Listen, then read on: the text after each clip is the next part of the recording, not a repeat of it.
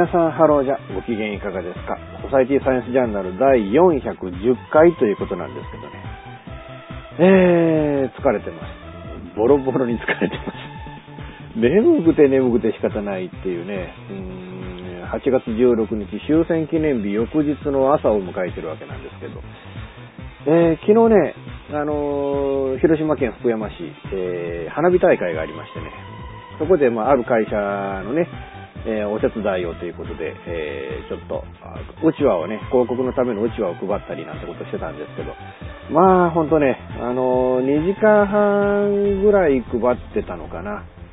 もう汗だくになっちゃってね。で、まあ、そのね、あんまり汗だくになっちゃったんで、あの、近くの温泉に行って、えー、ちょっとぬくもって、え汗流して帰ってきましたけど、でもほんとね、うーん、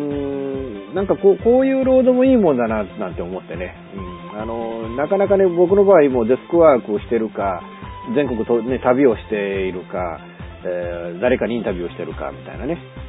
その3つのうちのどれかなんでね、うん、なんかこう、汗かいて仕事をするなんていう機会が、まあ僕の場合もほほとんどない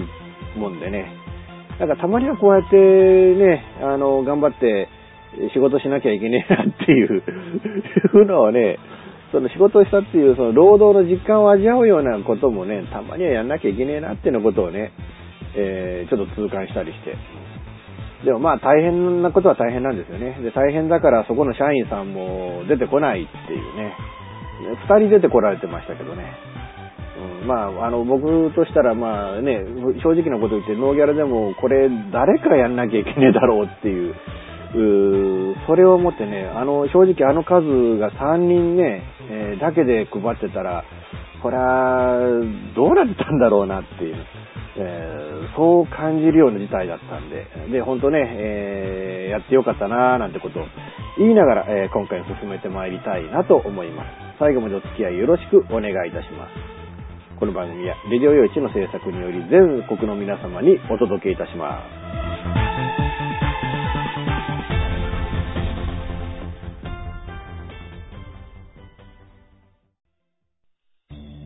FM 玉川をキーステーションに全国ネットでお送りする FM ミッドナイトハイウェイサタデースペシャルマイフレンド様のハイパーウィークエンドでは身の回りの出来事や1週間のニュースの中から話題を拾って毎週1時間お送りしております。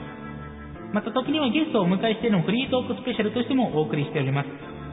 週末の情報バラエティ番組マイフレンド様のハイパーウィークエンドインターネットレイディオステーションニューウィンドで毎週土曜日に配信しております。ぜひ皆さん聞いてくださいね。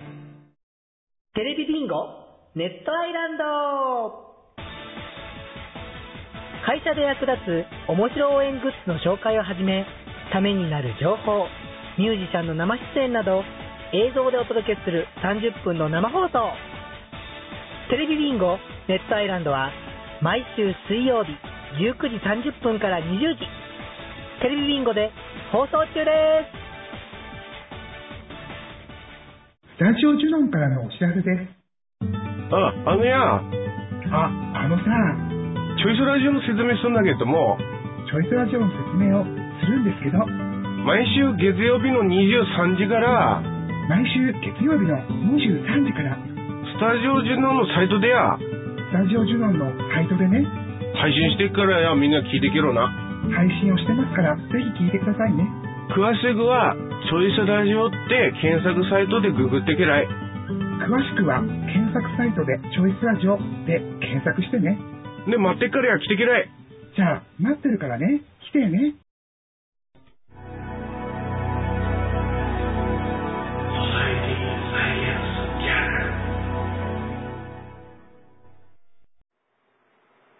相変わらずね、うん、エボラ出血熱がなんかこう猛威を振るっていて、うん、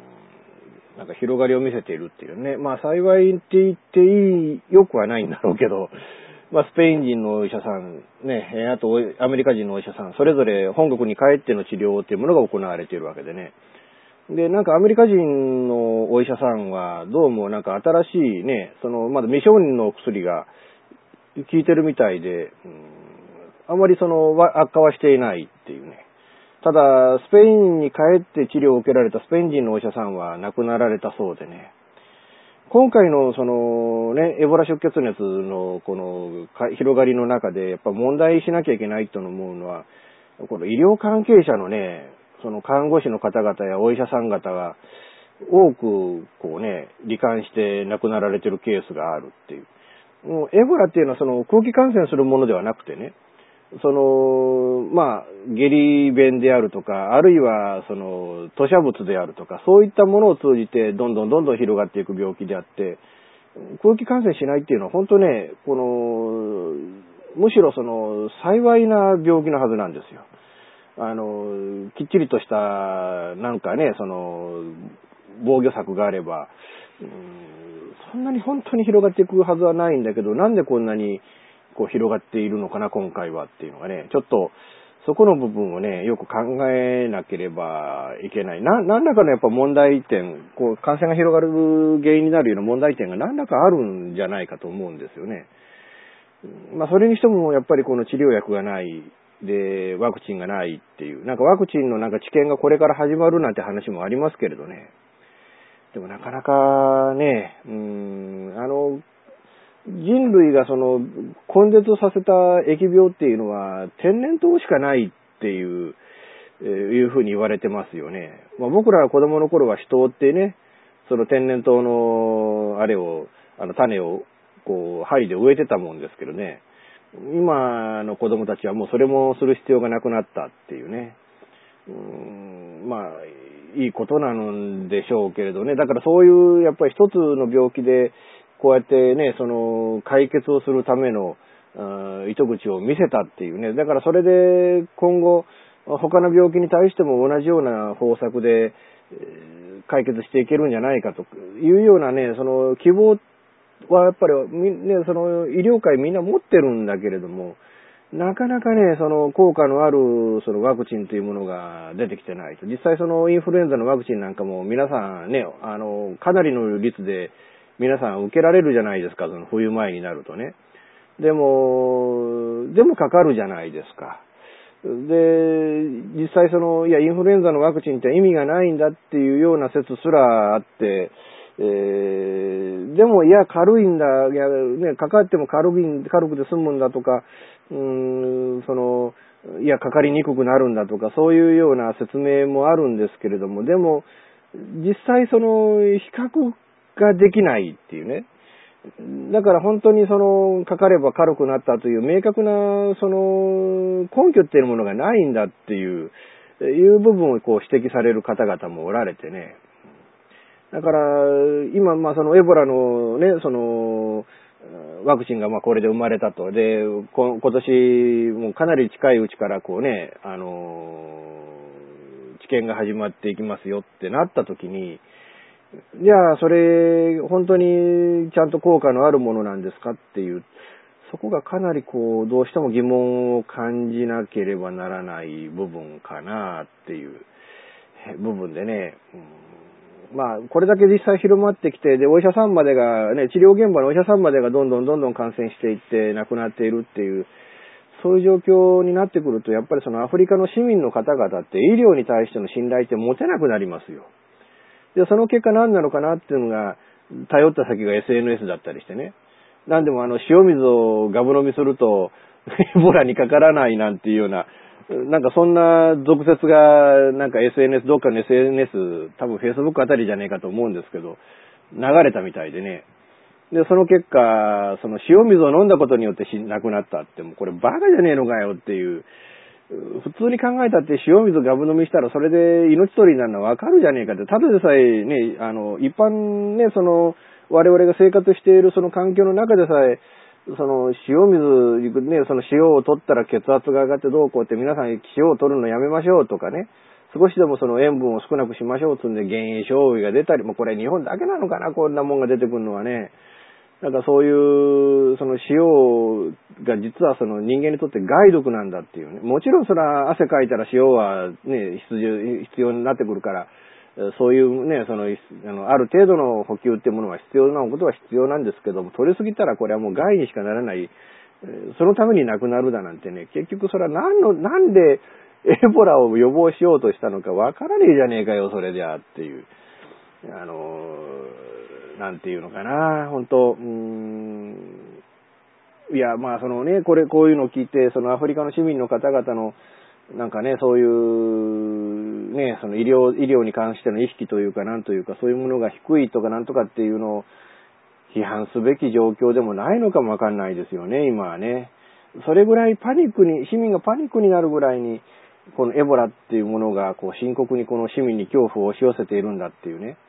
いうことをまず考えなければならない。で、医療がちゃんとそこの部分をね、あの、きっちりと、うん、もう、守って、こう、感染を増やさないようにするっていうね、そう、そういう部分をきちっと医療がそういう役割を果たさなければならないんだけれども、まあなかなかね、うーん、ここまで行ってないっていうのが現状だっていう。なんともこうね、僕もまあかつて医療をね、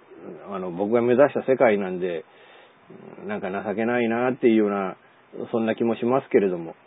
まあ本当はあのね、あの一日も早く収束するように、え祈りたいと。祈るのかよって、祈るしかねえのかよっていう。これもまた無責任な話でね。祈ってりゃいいってもんじゃないですからね。まあなんか、なんかやれ、やれるのかって言ったら何もやれませんけどね、僕もね。うん、何もやれないからしょうがないんですけどね、ほんとね。うん、あのーまあ、僕としてはね、あのーなんていうのかな、やっぱり人類っていうのは異常に増えすぎたのかなっていう気もしないじゃないんですよね。要はその、こういうわけのわからない細菌だのウイルスだのって出てきて、その人類を淘汰させようとしてるっていうのがね、ある意味この地球というその星が自ら持つ免疫反応かななのかなっていうような、いう気がしてならなくてね。要はその人類っていうのはそのね、その他の動物っていうのはバランスよく増えたり減ったりして、で、そのために何らかの原因で絶滅をしたりとか、また新しい品種が出てきて、で、その、繁栄をしたりっていうね。で、適切な量、要は食料のそのキャパシティ以上の数のあの動物って増えていかないじゃないですか。でも人類っていうのは食料のキャパシティであるであるとか、人、えーそのね、人口密度的なキャパシティであるとか、うそういったものをね、うん、もうその関係なしに増えたり減ったりできるっていう、そういう生物なもんでね。ひょっとしたら地球上からしたら、その人類っていうのはもしかしたら癌細胞みたいに捉えてるのかなっていう。だからそれを淘汰するために、えーこんなわけのわからないものをその地球が編み出して、えで、ね、なんか人類の生誕地というか最初に人類が生まれた場所であると言われている、そのアフリカにね、も、もしかしたらこういうものも次から次にアフリカから生まれてくる、エイズにしてもそうだし、エボラにしてもエイズ、あのね、その何にしてもアフリカから生まれてくるっていうことを考えると、もしかしたらその全てのその生命の根源みたいなものがアフリカのどこかにあるのかなみたいな気がするんですけれど、そこからね、うーん、こう、もしかしたら人類を淘汰するためにそういうものが次から次に生まれてきてるのかなっていう気がしないでもないですけれども。でもその人類も人類でやっぱバカじゃないんでね。だからその、そういった病気に対して立ち向かっていく勇気を持っているし、えー様々な技術も持っているし、まあ、幸いの、なんていうかな、残念なことに、それを、それに打ち勝つ明確なものっていうものをまだ人類は手にしてないですけれども、うんこう、こうなんか地球という星が持つ免疫と人類という動物が持つ、知性というか文明というか、うんそういったものの、もしかしたら今これから全面戦争に入っていくのかなと。ということは我々の敵は地球ですかっていう話になってきてね。それはそれでちょっとシャレにならねえなっていう気もしないではないんですけれど。えー、本当ね、うん、あの、これ以上死者の方が増えずに、ね、えー、なんとか一日も早くこのエボラ出血熱という病気が、えー無事収束していくことを願いたいものだなと思います。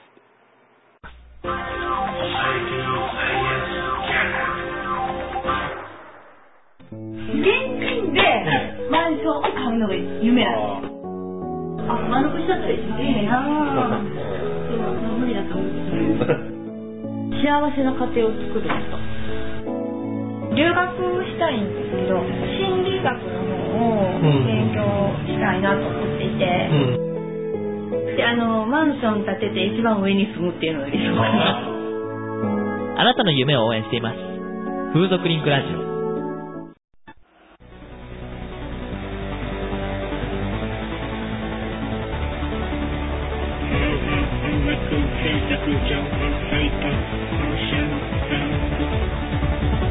シャンサンズは音楽をやりたい方を支援する音楽情報サイトです。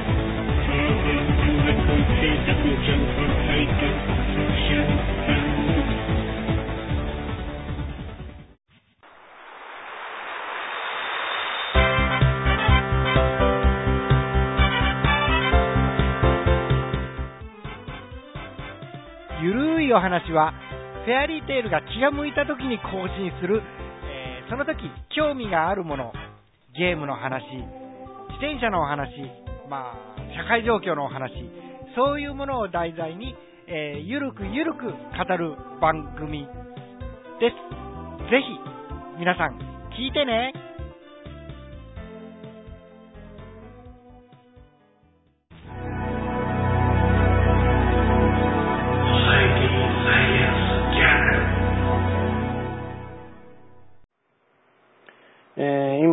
一番、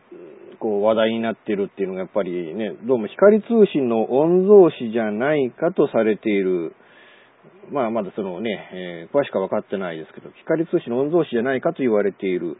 えーまあ人がね、えーまあ、あの代理出産で多くの子供を次から次と、え出産されたと。なんかタイであるとか、あるいはね、あの、カンボジアであるとか、かなりいくつもの国にもわたって、何人もの子供を作ってたっていう。うんでなんか、遺産相続のためにどうこうっていうね。バカじゃねえのかなと思ってね。遺産相続のよりも、そう、そのね、確かにそれやると相続税っていうものがなくなっていくのかもわかんないけど、結局その子供を育てていくためのコストであるとか、ね、やっぱりその産ませるコストなんかもあるでしょうし、そういうのを考えると、むしろ金、新書潰しちゃうようなことになるんじゃねえかなっていうのはね。それと、そんな大金持ちなんだったら、その愛人をね、何人も作るだけの会社を持てよって僕なんか思うんですけどね。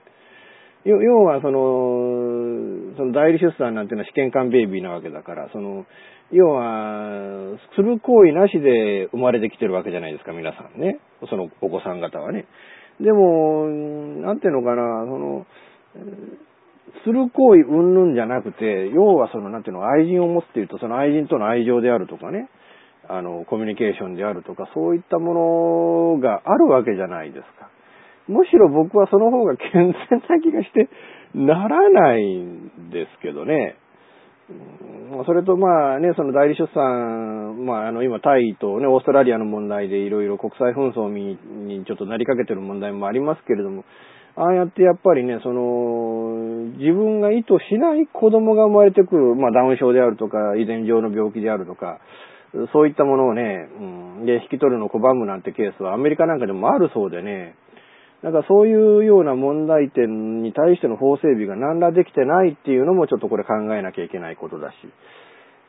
これ本当ちょっとなんていうのが罪深いっていうかなんというかね、生まれてきた子供のことをどう考えてんだと。で、これで実際、今後そのね、その御曹司殿がこうね、その子供たちをきちっと育てて成人させてね、ちゃんとそれなりの教育を受けさせて社会に送り出してくれればいいですよ。でも、どうなんですかね。うん。あの、こういう騒ぎになって、で、もしかしたらそのね、その子供たちが日本国内でその生活できなくなる可能性だってあるじゃないですか。日本に引き取って日本の教育を受けさせてっていうのがね。うんまあ、マスコミの面もあるだろうし、あいつはあれのね、その代理出産で生まれた子供なんだって後期の目で見られる可能性だってあるわけでね。だからそういう状態の中でこの子たちをね、これからどういう風な未来をこう示していけるのかっていうね。それは本当考えなきゃいけないですよっていう、いう気がしてならないんですけどね。うんまあ、あの、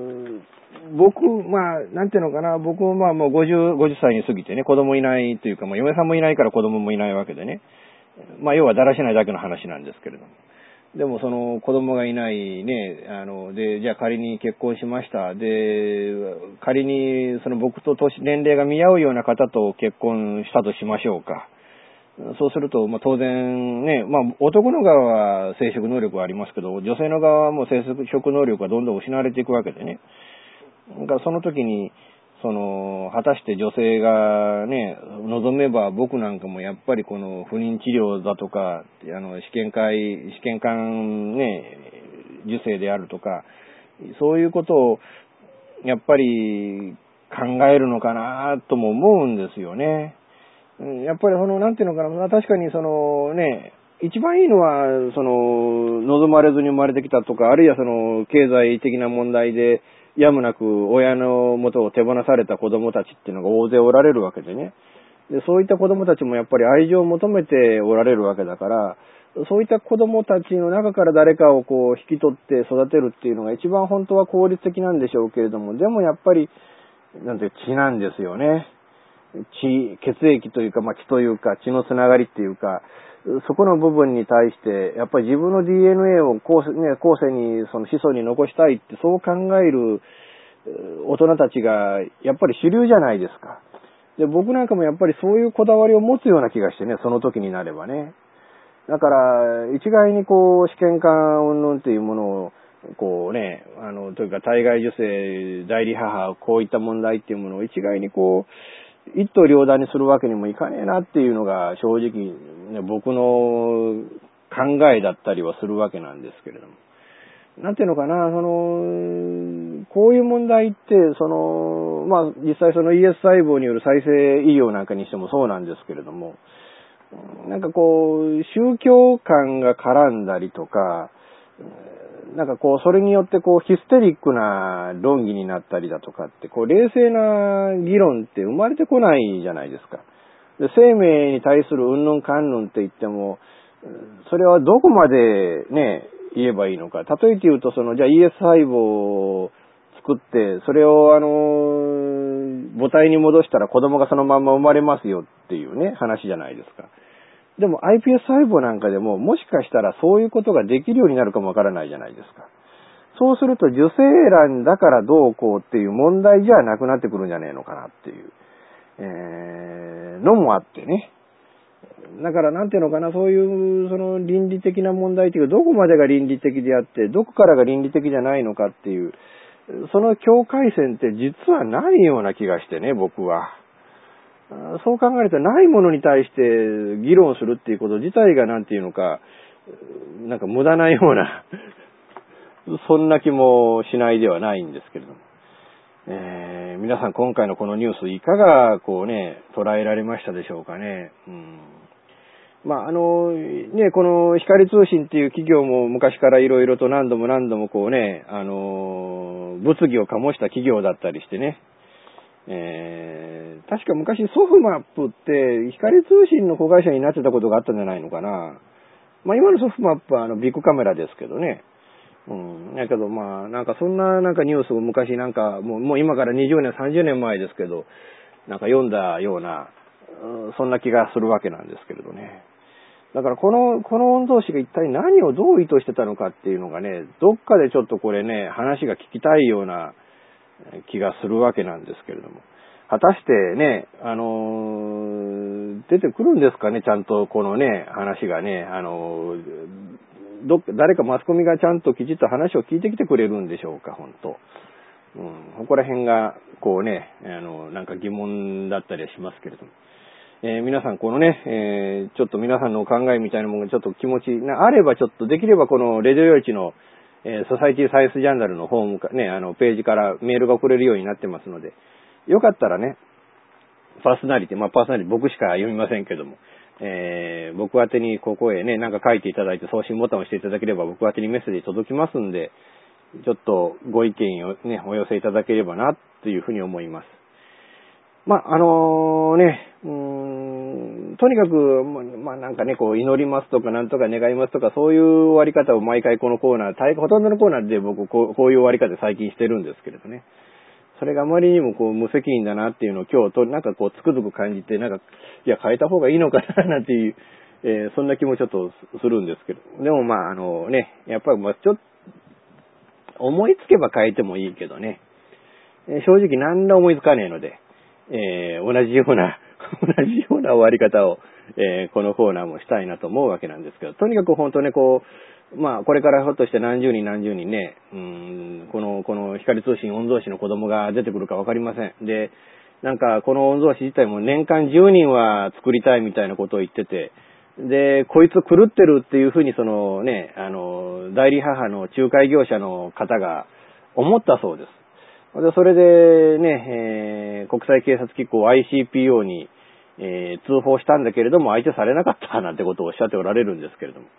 だから本当ね、そのな、なんでこんなことになったのかっていうものもあるけれども、本当一人一人の子供のね、この今後の将来っていうもの、こっちの方が実は大事な話でね。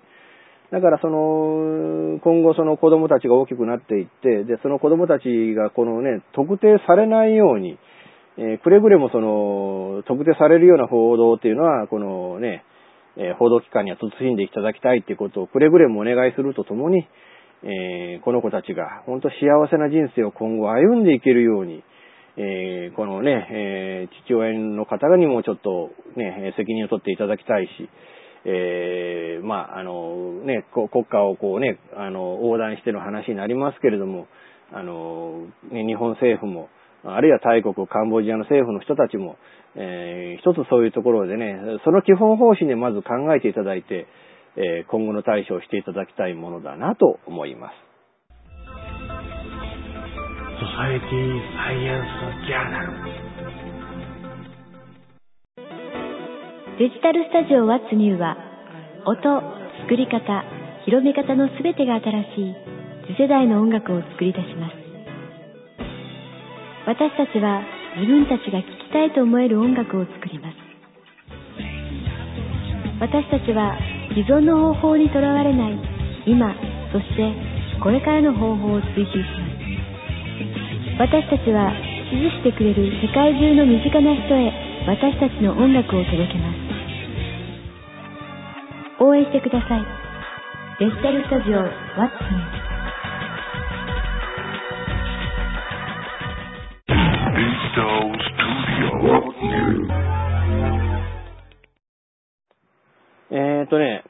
日からちょっと大阪へ行ってくるんですよ。うん。まあ実はね、その10年来のちょっとお付き合いがある、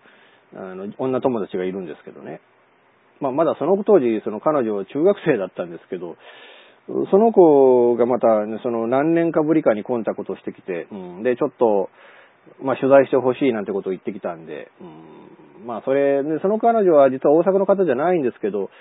まあ、お互いの中間点が大阪あたりだから、じゃあ大阪で会いましょうよって話になって、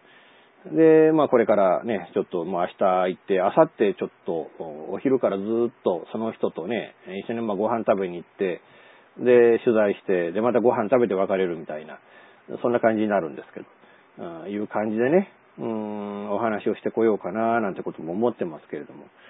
まあいろいろちょっと複雑でね、まあちょっとこの番組の中ではちょっと言うのはちょっとね、控えようかなと思って、まあ、あの、またね、取材した後にまた何らかの形で、えー、ご紹介ね、僕の手で、あの、まあ、ご紹介することになると思うんですけれども。まあ、僕はね、まあ昔からその旅行に行く、取材に行くっていうともう貧乏症なもんでね、目いっぱいのスケジュール入れたりするんですよね。